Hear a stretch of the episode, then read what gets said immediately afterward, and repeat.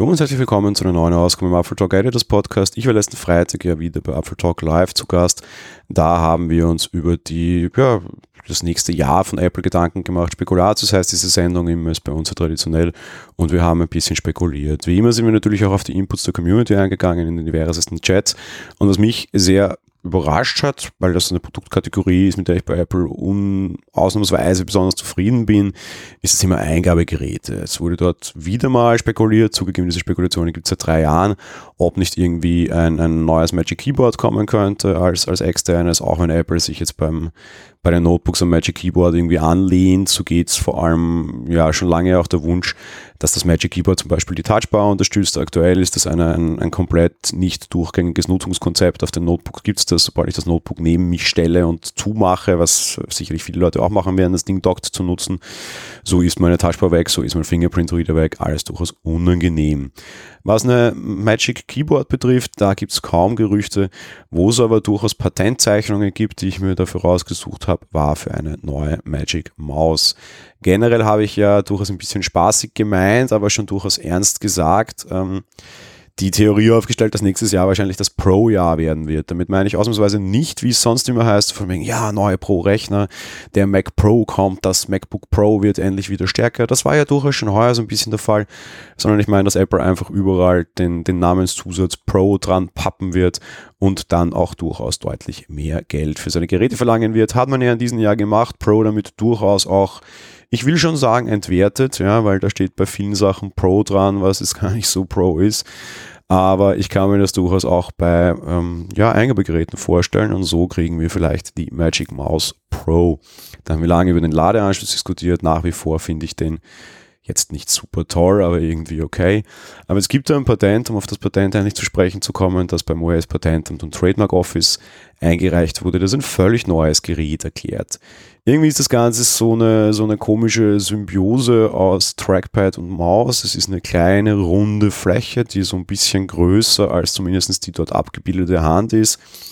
Und diese, diese Maus kann, soll nicht klassisch bewegt werden, sondern im Endeffekt ist es völlig egal, wo sie sich äh, befindet, die wird mehr oder minder nur durch Kippen bewegt. Erinnert so ein bisschen an diese kleinen roten Nupsis, die es in Lenovo-Rechnern gibt.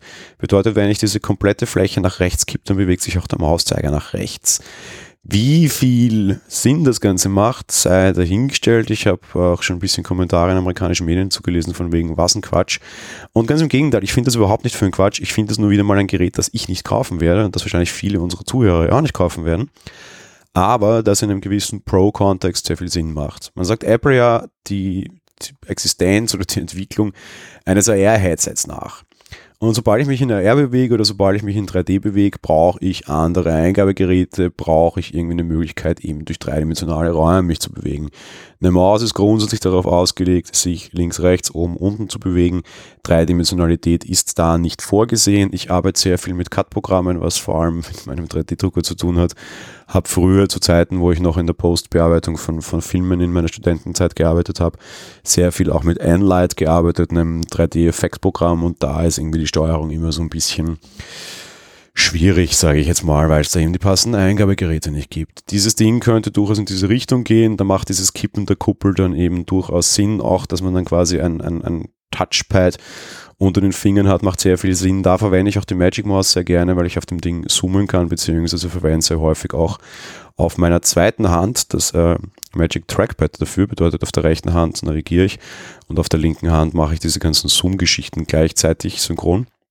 Ähm, funktioniert auch sehr gut, also aber eben nicht wirklich eine geile oder schöne Lösung. Da könnte diese bei dem Patentamt eingereichte Schutzschrift ein durchaus neues, interessantes Eingabegerät bieten. Wie immer natürlich der Disclaimer, was als Patent eingereicht ist, bedeutet nichts. Das muss nie heißen, dass wir dieses Ding tatsächlich sehen werden.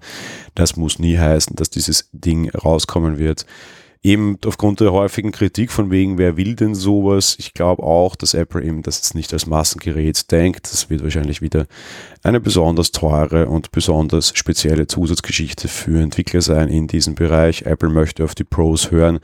Würde man auf 3D-Designer Pros hören, ich bin keiner, aber zumindest ein bisschen im 3D-Design mein Leben lang schon tätig gewesen, würde ich mir auch durchaus ein neues Eingabekonzept wünschen und aus der Komponente heraus gedacht, finde ich diese Lösung gar nicht so dämlich. Das war's für die heutige Folge. Wir hören uns dann morgen wieder. Bis dahin. Ciao.